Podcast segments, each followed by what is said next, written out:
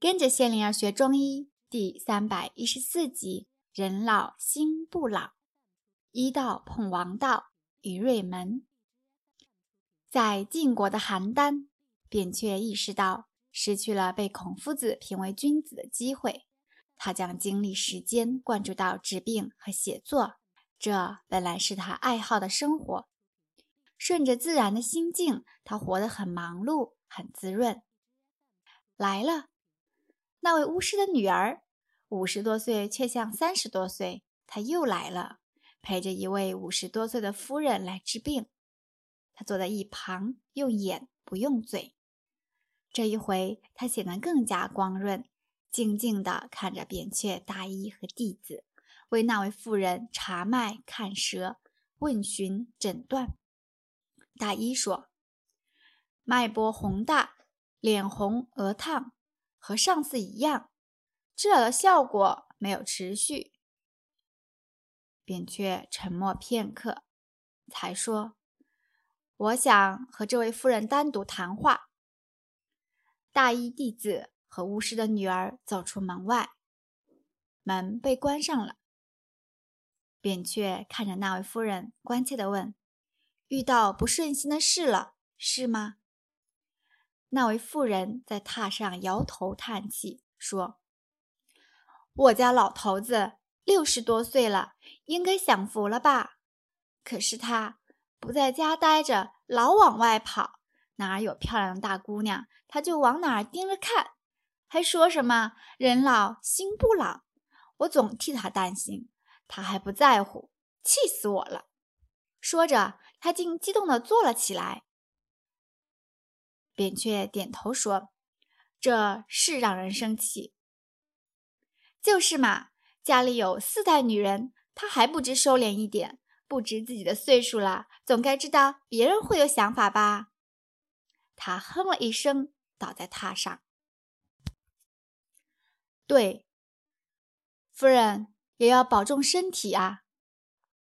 我这头痛脑热，一夜一夜不睡，手也是麻麻的。全是被他气出来的。扁鹊摇头说：“夫人可不能气坏了贵体啊！你俩几十年夫妻，还是要互相帮着过好了日子。我先为你出点主意吧。”夫人吐出了怨气，稍稍觉得舒服，点点头。扁鹊说：“你家先生人老心不老。”说明他健康，那是你俩的福分。夫人听了一笑，说：“福分包括我没被他气死。”对呀，人老了就是可以和亲人手拉手，走着扶着，看儿孙生活，看别人的儿孙生活，心里全明白啊。夫人眼珠一转，问：“也看人家的大姑娘，心里也明白？”扁鹊答：“明白了，也健康了。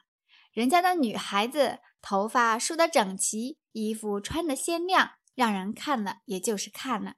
再一想啊，你也不能捂着你家先生眼睛呢。他说心不老，那是不该老啊。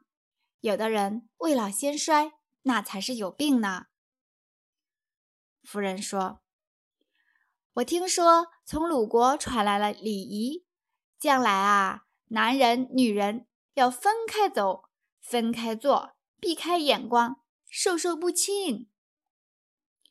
扁鹊点头说：“我也听说了。”夫人来劲了，说：“那不难死我家老头啦！他心里爱看漂亮女人，表面上要装着不看，他那里憋得住？吱溜一下，那眼光啊，就贼亮贼亮了。”扁鹊笑了，接上话题。你是说他眼光明亮？